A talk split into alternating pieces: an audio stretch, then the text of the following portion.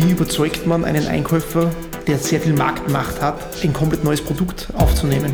Du hast da keine Gedanken gemacht, was ist mein USP? Ganz ehrlich, hast du jemals gedacht, dass irgendwer freiwillig einen Komposthaufen in sein Wohnzimmer stellt? Herzlich willkommen zur neuen Folge des Glauben dich Podcast. Heute mit einer sehr, sehr spannenden Person, nämlich Gerd Hinterkröner, mittlerweile Investor und früher Tante Fanny Gründer. Freut mich, dass du da bist. Danke für die Einladung, Johannes. Ich werde jetzt kurz den Gerhard vorstellen, dann machen wir wieder den Fragenhagel und dann geht es auch gleich los. Tante Fanny, 1999 mittlerweile gegründet, dann weltberühmt in Oberösterreich oder in Österreich gemacht. Ich glaube, jeder kennt Tante Fanny. Äh, und dann entschieden, die Anteile zu verkaufen Warum und wieso, da sprechen wir auch noch kurz drüber. Aber ist dann 2019 nochmal als Gründer und Geschäftsführer von Peter Verass ins Leben, ins unternehmerische Leben eingestiegen und auch darüber werden wir heute sprechen. Zu Beginn drei kurze Fragen, drei kurze Antworten. Unternehmensgründer oder Startup-Investor? Unternehmensgründer. Mürbteig oder Blätterteig? Schwierige Entscheidung. Äh, ich nehme Blätterteig. Und Mountainbike oder Rennrad? Oh, noch schwieriger. Rennrad. Rennrad. Ähm, erzähl einmal ganz kurz, Gerd, wie war das damals, wie du die Tante Fanny Frischteig GmbH gegründet hast? Das war ja zu einer Zeit, wo Frischteig noch nicht so ähm, das Einser-Thema war. Mhm. Äh, du hast dann wirklich einen Boom da gestartet. Wie ist das entstanden? War, bist du selber viel in der Küche gestanden oder wie kommt man eben als Autowäscher, wie es das du so charmant immer formulierst, auf die Idee, Fertigteige zu produzieren? Naja, auf die Idee bin ich eigentlich durch einen Zufall gekommen, durch einen äh, Betriebsbesuch bei einem Produzenten, der dort damals eben Blätterteig produziert hat, aber nur Blätterteig und nur für einen Kunden in Österreich, für den Discount, weil eben äh, 1999 noch nicht so ein breites Frischteigsortiment in den Handel war. Und das war irgendwie der Moment äh, in der Betriebsstätte, war der Geburt, war die Geburtsstunde der Tante Fanny, weil ich mir gedacht habe, das finde ich extrem spannend und habe mich nach dem Termin ins Auto gesetzt und habe eine Werbeagentur angerufen und habe gesagt, ich brauche ähm, äh, ein Markenkonzept für Frischteige. Jetzt sagst du, das, das war damals noch nicht so, das war damals noch nicht so üblich, wie es dann später der war. Du, ähm, wie war das dann eigentlich dann? Du hast dann gesagt, okay, ich gründe das jetzt gemeinsam, äh, wir, entwickeln die das, wir entwickeln hier das Produkt und parallel die Marke dazu aufbauen. Äh, mhm. Erzähl uns mal damals, wie gesagt, ihr habt, ja mhm. da, obwohl das Produkt bekannt war, habt ihr dann trotzdem eine komplett neue Sparte mhm. eröffnet. Mhm. Äh, wie hat da der Handel darauf reagiert? Wie waren da so die ersten Erfahrungen? Mhm. Nee, es war natürlich äh, ein steiniger Weg und, äh, und ein langer Weg, weil ähm, es, es war so, dass es das, das erste, die erste Problemstellung oder die erste Herausforderung war einmal das, dass es für diese Kategorie Frischsteige eigentlich gar keinen Einkauf gegeben hat. Ja, man hat nicht gewusst, ob man das, den, äh, den Einkäufer zuordnen, der die Molkereiprodukte einkauft oder der das Fleisch einkauft. Das war die Kategorie Convenience einfach noch nicht so geboren. Jetzt war das einfach einmal unglaublich schwierig, äh, den Einkauf oder den, das Sortimentsmanagement in den Handelsketten davon zu überzeugen, dass sie sowas brauchen. Das war sozusagen der eine große Strang unserer Vertriebstätigkeit und der andere große Strang war, dass uns natürlich bewusst war, dass wir relativ schnell äh, ein größeres Sortiment brauchen. Wir wollten ja sozusagen wahrnehmbar sein und haben uns einfach die, wir haben die Chance erkannt, dass sie da vielleicht eine Nische auftun kann, wirklich dort die Sortimentskompetenz zu erarbeiten. Und das haben wir dann gemacht. Und dann ist halt sozusagen ein Pizzateig gefolgt und dann ist ein Mürbteig gefolgt und dann ist ein Blonderteig gefolgt. Und so hat sich Schritt für Schritt über die Jahre äh, Sortiment entwickelt und, äh, ja, und, und Natürlich, es hat jetzt äh, niemand gewartet auf unseren Anruf. Wir sind ja dann, nachdem der Lebensmittelhandel ja auch so konzentriert ist und eigentlich nur in, in der Hand von ein paar wenige ist, sind wir dann relativ schnell auch in Richtung Deutschland aktiv geworden und haben dort, ich kann mich erinnern, das war halt sozusagen, ich habe da Jahre gehabt, wo ich halt äh, 120.000 Kilometer im Jahr im Auto verbracht habe und dazwischen noch äh, viele Flüge gehabt habe, weil ich das äh, immer zahlreiche Überzeugungsgespräche bedurft hat, bis dass wirklich die Überzeugung so Arbeit geleistet war und man eine Listung im, im, im Handel bekommen hat. So eine Listung im Handel zu bekommen, ist ja eh, wie du schon gesagt hast, aufgrund der Konzentration auf wesentlich drei, mhm. vier große Player hier in Österreich, äh, ist es sehr, sehr schwierig. Dann einfach doch drinnen zu bleiben, ähm, ist die nächste große Herausforderung. Mhm. Was waren denn da so die Learnings, die du da mitgenommen hast aus, der, aus dieser Zeit? Äh, wie überzeugt man einen Einkäufer der sehr viel Marktmacht hat, mhm. äh, ein komplett neues Produkt aufzunehmen? Mhm. Naja, ich glaube, das ist, äh, da gibt es die unterschiedlichsten äh, Strategien. Es ist natürlich ist es wichtig, äh, einmal möglichst viel äh, über die Person rauszufinden. Wie dick der mhm. überhaupt ist, einem, ist einem die Kategorie wichtig, kocht er selber und all diese Dinge. Aber viel wichtiger, das hast du ja schon angesprochen, ist eigentlich das, um drinnen zu bleiben, brauche ich die Konsumentenakzeptanz. Ja? Und die Konsumentenakzeptanz kriege ich nur dann, wenn ich wirklich sozusagen auf dem Punkt bin, was die Produktqualität betrifft, äh, wenn ich, dass ich auf dem Punkt bin, was ähm, äh, überhaupt Ernährungsgewohnheiten betrifft. Wir haben wirklich sozusagen bei jedem Exportmarkt haben wir sich vorher sehr genau den Markt angeschaut, was ist dort, was liegt dort in einer Bäckerei, für was ernähren sich die Leute äh, äh, jeden Tag, was steht da auf dem Einkaufszettel, weil das gibt natürlich enorme Unterschied. Irgendwas, ein Produkt, was in, in Deutschland im Ruhrgebiet gut funktioniert, funktioniert 20 Kilometer ähm, äh, über die Grenze in Holland überhaupt nicht mehr. Also man hat sozusagen diese, diese Kenntnis, äh, wie man den Markt bearbeitet, der ist, denke ich mal, mal extrem wichtig. Ja. Mhm. Wenn man jetzt so die rückblickend auf die Tante Fanny-Zeit zurückschaut, was waren denn so da deine unternehmerischen Highlights, wo du sagst, boah, das denke ich noch gerne zurück, beziehungsweise auch, wo man sagt, boah, da sind wir mit einem, gerade nur mit einem blauen Auge davon gekommen. Ja, da gibt's natürlich äh, sehr viel äh, Stories und, äh, und Geschichten und Listungserfolge und äh, dann der Einstieg auch von relativ bald von meinem Geschäftspartner, von Alfred Karl, was sicher sozusagen äh, äh, ganz ein wissen, äh, wichtiger Faktor war für, für den Erfolg für dem Unternehmen.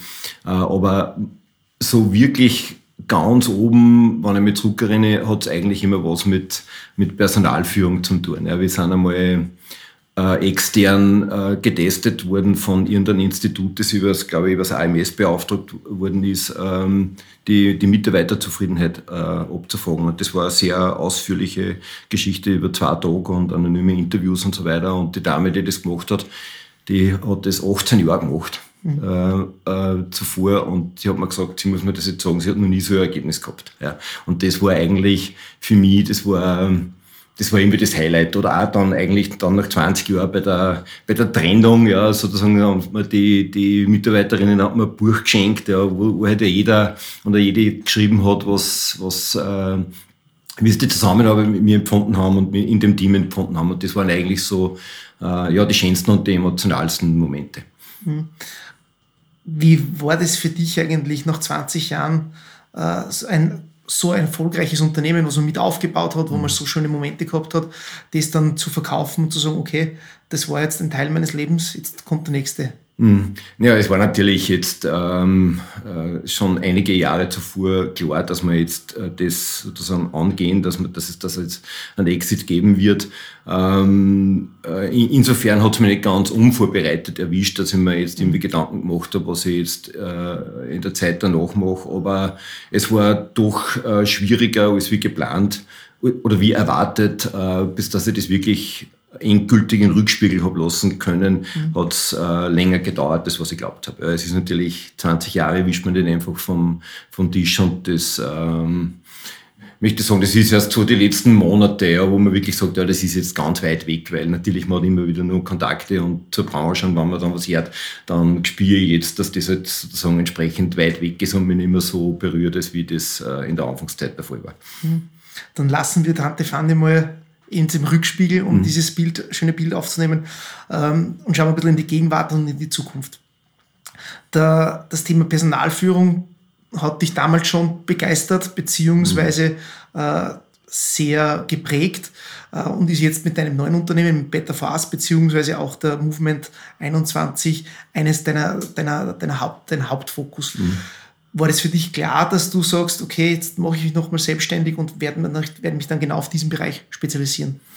Nein, überhaupt nicht. Ähm, äh, also für mich war es klar, dass ich, äh, dass ich nur mal was ganz was Neues beginne. Das war auch eine der Hauptmotivationen äh, für den Ausstieg, weil ich wollte mich einfach nur mal neu erfinden und wirklich was völlig Neues machen, was überhaupt nichts mit dem zu tun hat. Und auch was ich jungfräulich angehen kann. Ja, wo ich sage, ich habe überhaupt keine Ahnung davon und äh, was auf der einen Seite natürlich schlecht ist, aber auf der anderen Seite auch gut, weil ich ja nichts für die ganzen Probleme gewusst habe, die mich mhm. erwarten werden. Und gegründet habe ich eigentlich die Movement 21, 19, also 2019 dann als erster einfach als, als Plattform für neues Denken, neues Handeln, weil ich mir einfach und bin ja jetzt nach wie vor überzeugt, so das höher, weiter, schneller, diese Strategie, die uns grundsätzlich äh, äh, einmal an die Wand fährt, ja, die, die wird sich so nicht mehr äh, äh, fortsetzen lassen. Und da war ich einmal gespannt, wann ich jetzt mit Zielgruppe Unternehmer losmarschiere äh, und erzähle ihnen, dass ähm, meines Erachtens, dass wir eine, eine neue Philosophie, ein neues Wirtschaften, eine neue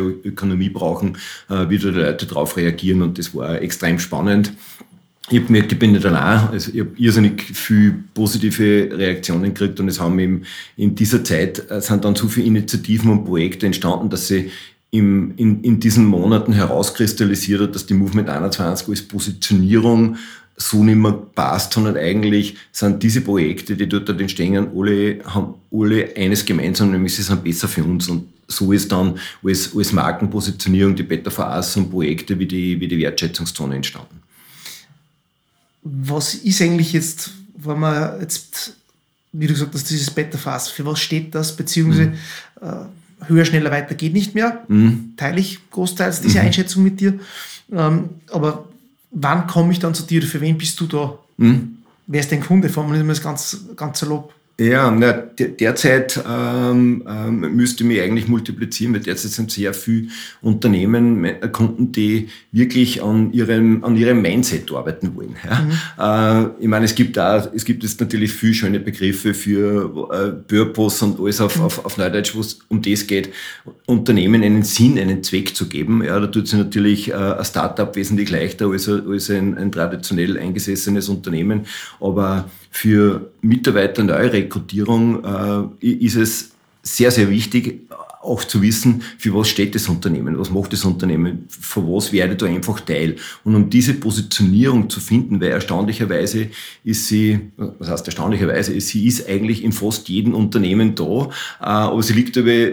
meist sehr weit in der, in der Vergangenheit. Ja. Und mhm. das sozusagen wieder hervorzuarbeiten, ist eine total spannende Aufgabe und auch das, das Mindset, ich meine, Mindset ist ja auch so ein Begriff, der mir eigentlich gar nicht so gut gefällt, aber ich habe letztens eine Formulierung gelesen, die mir extrem gut gefallen hat. Das ist so eigentlich der Zustand unserer Gedanken. Ja? Und um das geht so wirklich, wie, wie, wie dick ich als Unternehmen und das kann eben sozusagen sehr nach innen gerichtet sein, dass ich sage, okay, so dick ich als, als Eigentümer, als, als Geschäftsführer. Und dann gibt es aber sozusagen auch einen, eine, eine Mindset-Definition, die ich nach außen tragen kann, wo ich, wo ich die Mitarbeiter mit einbinden kann und die dann, wenn das, wenn das ein, ein starkes ähm, eine starke Einstellung ist, dann lässt es sich natürlich auch in Richtung Kunden, in Richtung Lieferanten, in Richtung Außen äh, äh, kommunizieren und macht auch für Entscheidungen im Unternehmen einfach leichter. Mhm. Äh, weil wenn ich wirklich dahinter stehe, hinter dieser Einstellung, hinter dieser, hinter dieser Gedankenwelt, dann kann ich auch Dinge für Dinge im Bereich Vertrieb oder Marketing hinterfragen und so, okay, wenn, ich, wenn wir so denken, wie passt dann das,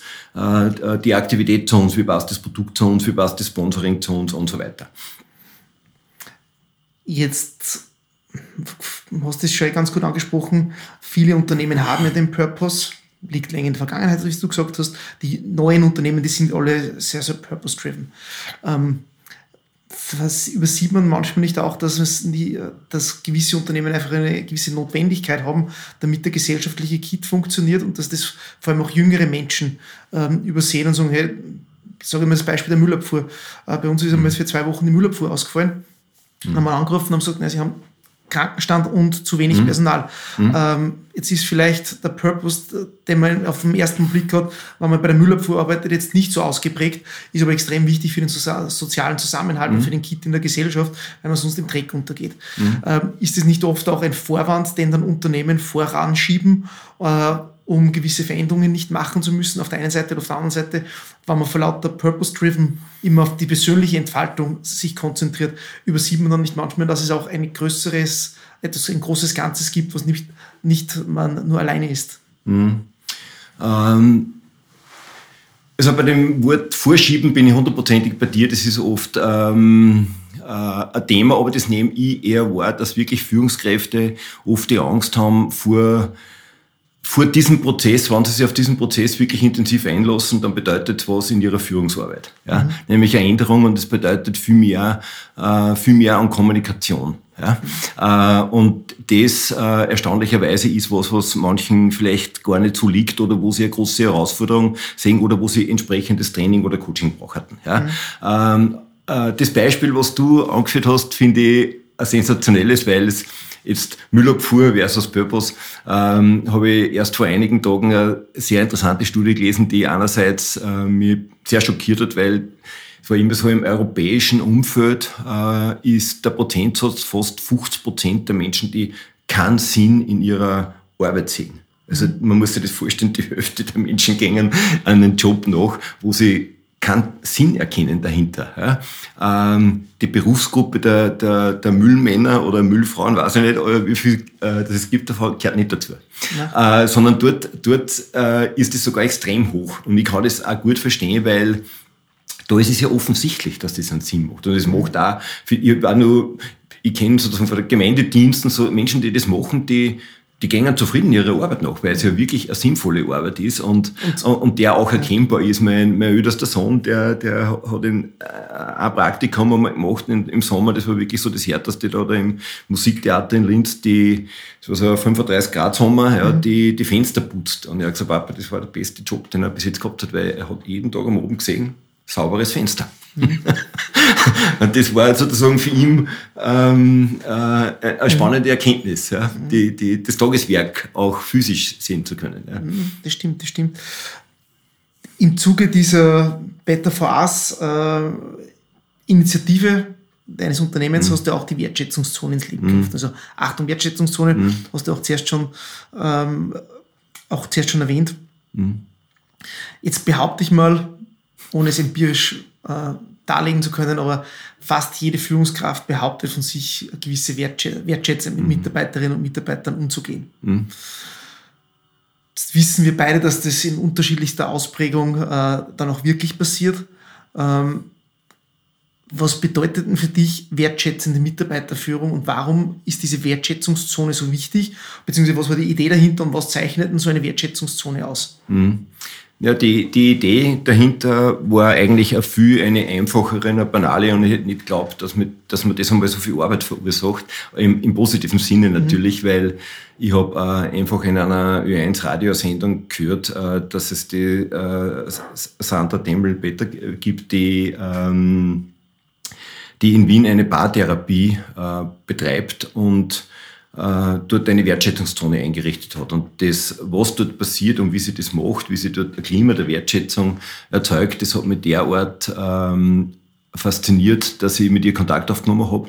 Äh, und dann, dann sind wir insofern ins Gespräch gekommen, dass wir halt möglichst viele Orte der Begegnung in Österreich zur Wertschätzungszone machen wollen. Mhm. Äh, und das habe ich mir sehr einfach vorgestellt über halt über eine Symbolik, so wie es äh, äh, also wie ich es eh da draußen auch jetzt gesehen habe, dass es umhängt in der, in der, in der Teeküche, einfach die Leute einen Impuls zu geben, ja, und diesen, diesen Impuls, was verstehe ich unter Wertschätzung mhm. und was soll da passieren, einfach einmal anzuregen. Aber dann nach den, nach den ersten Unternehmen und Firmen, wo wir das angebracht haben, äh, bin ich sehr schnell, habe ich sehr schnell bemerkt, dass äh, die Menschen eigentlich viel mehr wollen. Ja, die wollen da eine Begleitung dafür. Wir sagen, ich meine, wenn ihr jetzt äh, in meinem Unternehmen aufmacht, jetzt in der jetzigen Stimmung, so wie das, wir haben sie vorige Wochen vor zwei Mitarbeiter trennen müssen oder wir haben gerade, oder sagen, wir haben gerade äh, massive Probleme und und und und jetzt komme ich mit meiner Wertschätzungszone daher, dann ist das fast äh, ein Fonds gegenüber die Mitarbeiterinnen. So mhm. ist das, wird das von vielen ausgelegt und das ist genau der Moment, wo wir dann ansetzen und dann haben wir jetzt in dem, ja, jetzt betreiben wir das Projekt jetzt schon fast anderthalb Jahre, haben wir jetzt äh, eigentlich eine ganze Bandbreite an Möglichkeiten, wie wir die Unternehmen in so einem Prozess wirklich begleiten können, wann sie es ernst nehmen. Ja? Also das ist wirklich so, ähm, äh, sozusagen mit, mit dem Zugang, das halt irgendwo vielleicht dann im Eingangsbereich äh, äh, auf ein schönes Leitbild zu setzen, ähm, äh, das ist sozusagen nicht unser, nicht unser Zugang, dieser oberflächliche, sondern wir gehen richtig tief äh, mit den Unternehmen dann ein. Ich habe dann auch relativ schnell ein komplettes Team an Buddies zusammenstellen müssen, weil ich das selber ja nicht mehr bewerkstelligen kann, weil es da oft um ganz, also das, das Schöne eigentlich bei dem Projekt ist das, weil es so schnell immer persönlich wird. Ja. Mhm. Man merkt dann, wenn sie wirklich Wert darauf einlässt, dann merkt man sehr schnell, äh, in welche Richtung das es wirklich geht. Und dann kann es schon mal sein, dass wer ein Mentaltraining für seinen Geschäftsführer braucht, weil halt der einen, einen Glaubenssatz verankert hat, der sehr stark in Richtung Misstrauen geht. Ja, mhm. und äh, ein Unternehmen leitet, das 300 Leute hat und auf jeden E-Mail nur auf CC sitzen will. Da muss man mal den seine Glaubenssätze auflösen, damit, damit überhaupt einmal ein erster Schritt gesetzt werden kann. Mhm. Du bist ja nach Selbstdefinition Business Concierge. Mhm. Was kann man sich denn darunter vorstellen? Ja, das war auch so ein spannender ähm, Prozess, weil ich irgendwann einmal einen Schritt zurück gemacht habe, jetzt in, die, in, den, in den letzten zweieinhalb Jahren und mir gedacht habe, ähm, habe einmal ein bisschen so reflektiert, äh, welche Community das ich mir da aufgebaut habe und, äh, und welche Anfragen äh, bei mir landen. Und, mhm. und hab, bin dann irgendwie draufgekommen, dass bei mir wirklich Anfragen landen von, Gerd, die mich gerne mein Unternehmen verkaufen, du hast zum Prozess schon mal machen kannst, wie du da begleiten. Und das geht bis hin zu, ähm, meine Familie möchte einen Hund und ich weiß, du hast da zwar, äh, wie, wie siehst du das, was, was holst du mir da auf und so weiter. Mhm. Und ich das, einerseits fühlt mir das mit, mit sehr viel Stolz und Demut, äh, dass, man, dass, mir, dass mir Leute das Vertrauen schenken, mhm. äh, mir diese Fragen zu stellen.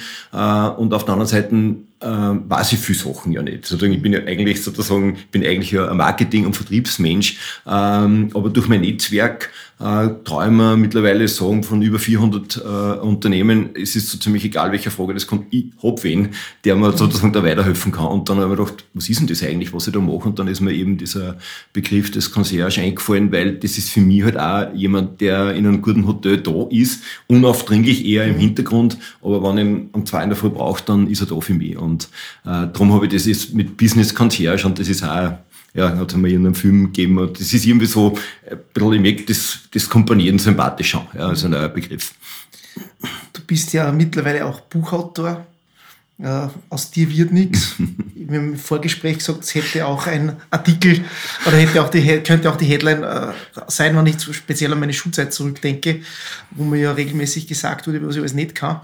Ähm, was hat dich dazu bewegt, ein Buch zu schreiben und noch dazu ein Buch mit diesem Titel? Offensichtlich ist es dir sehr viel geworden. Ja, manche, manche sagen, ähm, also ich bin auch schon ähm, von, von einigen Seiten kritisiert worden wegen diesem Titel, weil äh, man muss ja nichts werden, weil jeder Mensch ist ja schon was. Mhm. Ja, was ich auch sozusagen absolut unterschreiben kann. Aber auf deine, auf deine Frage zurückzukommen, also ich habe schon viele, viele Jahre auf meiner Bucketlist Buch zu schreiben. Äh, und äh, äh, zum Jahreswechsel, vergangenen Jahreswechsel, habe ich die Entscheidung getroffen, jetzt möchte ich das machen. Das ist das Jahr, wo ich es umsetze. Und, und habe einfach angefangen, meine Biografie ein bisschen wiederzugeben und auf der anderen Seite halt das mit Learnings zu verknüpfen, wo ich mir doch vielleicht kann ich den einen oder anderen eben auch so ein bisschen meine Botschaft zum Unternehmertum bringen, ja, mhm. eben einfach das Mindset zu installieren, dass man mhm. sich drüber traut. Äh, und mein Weg war eben auch sozusagen ein sehr einfacher. Ich bin eben sozusagen in der Schulzeit, habe ich das auch den Satz äh, immer wieder gehört, wenn, wenn du das zu mir sagst, dann trifft mir das eigentlich nur für Härten. Aber ich habe es mittlerweile auch schon mitgekriegt, dass das sozusagen jetzt wirklich auch noch gang und gäbe ist. Bei uns in, in meiner Generation war es ja wirklich eher nur so, dass, dass es halt eine Allianz äh, Eltern Lehrer gegen die Kinder gegeben hat. Ich sage sag das jetzt gar nicht so überwiegend wertend, ja, wir sind nicht so aufgewachsen. Ähm, aber es sind wirklich jetzt auch noch viele junge Menschen, die mich anreden auf den Titel und sagen, das Kind mein Titel sein, das, das spricht mir total aus dem Herzen. Und ja, das ist mir eigentlich, noch, nachdem wir das, das ganze Layout und die ganzen Illustrationen alles gemacht haben, haben wir noch einen Titel gesucht und äh, der war nicht sozusagen von Anfang an da, der ist jetzt eigentlich erst in der Endphase äh, entstanden, aber so wie jetzt die letzten, also es ist ja erst eine Woche jetzt äh, erhältlich, aber das Feedback, was ich die letzten Tage jetzt gekriegt habe, äh, denke mal, sind wir vielleicht gar nicht so schlecht gelegen damit, weil er, weil er neugierig macht. Ja, ja macht neugierig und äh, freue mich auch schon, wenn ich das Buch dann endlich lesen kann eines deiner, deine Vision, dein Lebensmotto ist ja, du möchtest jeden Tag die Welt um ein kleines Stück besser machen. Wenn du jetzt zumindest auf dein Leben zurückblickst, jetzt bist du so alt, bist du noch nicht, äh, bist du noch keine 60. nächstes äh, Jahr. Nächstes Jahr dann, aber schaut viel, viel jünger aus. Ähm, wie weit würdest du sagen, ist dir das jetzt gelungen? Äh, ja, es, es ist natürlich eine, eine, eine Frage, wie man, wie man sowas definiert, aber ähm, ich habe muss ich jetzt noch mit zurückkommen, wieder auf den Jahreswechsel her, also speziell in der Weihnachtszeit, hat mir heuer wirklich Dutzende von, von Briefen, Mails oder Karten erreicht von, von Netzwerkpartnern, die, mit denen wir halt Projekte umgesetzt haben und da habe ich mir gedacht, ja, es ist mir eigentlich ganz gut gelungen, weil das, weil, weil der Inhalt dieser Rückmeldungen waren eigentlich genau in die Richtung, äh, wo es sehr viel oder sehr oft um das gegangen ist, das Projekt oder das Thema oder meine Veränderung hat nur passieren können, weil ich die kennengelernt habe, weil wir das miteinander gemacht haben und das erfüllt mir sozusagen schon mit, mit, äh, mit, einem, ja, mit einem extremen Stolz an, mit einer großen Freude, weil äh, das was ist, das kann man sich mit Geld immer nicht kaufen, weil es ist auch bis jetzt, das, die Projekte, die ich da mache, das sind ja noch nicht ökonomisch, sage ich äh, ganz ehrlich dazu, aber das, ich bin überzeugt davon, dass das irgendwann einfach kommen wird. Ja, das ist, äh, ich glaube, umso mehr man hergibt, umso mehr kriegt man auch zurück und das ist auch so eine Art ähm, neue Ökonomie, wo ich jetzt da halt bei verschiedenen Startups halt auch dabei bin und wo ich merke, okay, wenn dort herrscht irgendwie halt ein anderes, anderes Mindset, ein anderer Zugang und wenn, wenn das wirklich gelebt wird, ja, dann kriegt man das Druck auch was Personal und diese ganzen Dinge. Also ich habe heute erst komme ich wieder von einem Termin, wo die sagt, ich meine, ich habe ich hab 15 Leute, die die Wertschätzungszone wirklich lebt und die sagt, ich habe 15 Leute in der Pipeline die warten, äh, dass bei mir anfangen können. Also ich verstehe die Kollegen alle gar nicht, äh, dass die kein Personal kriegen, weil ich kriege so viele Initiativbewerbungen, dass ich mich gar nicht davieren kann. Und das sagen wir erstaunlicherweise alle, die in dem Bereich viel unternehmen, die es aber wirklich machen, die haben kein Problem mit, mit Fachkräftemangel oder sonst irgendwas. Und die anderen haben es halt verstärkt. Ja. Mhm. Was ist denn so dein Glaub an dich Ratschlag an alle unsere Podcast-Hörerinnen und Hörer, die man vielleicht als Gründer, als Unternehmer oder als, als Führungskraft behirnen soll? Mhm. Also ich denke mittlerweile, das Allerwichtigste ist wirklich, wenn wir äh, nur mal auf diese Formulierung, auf den Zustand seiner Gedanken achten. Ja?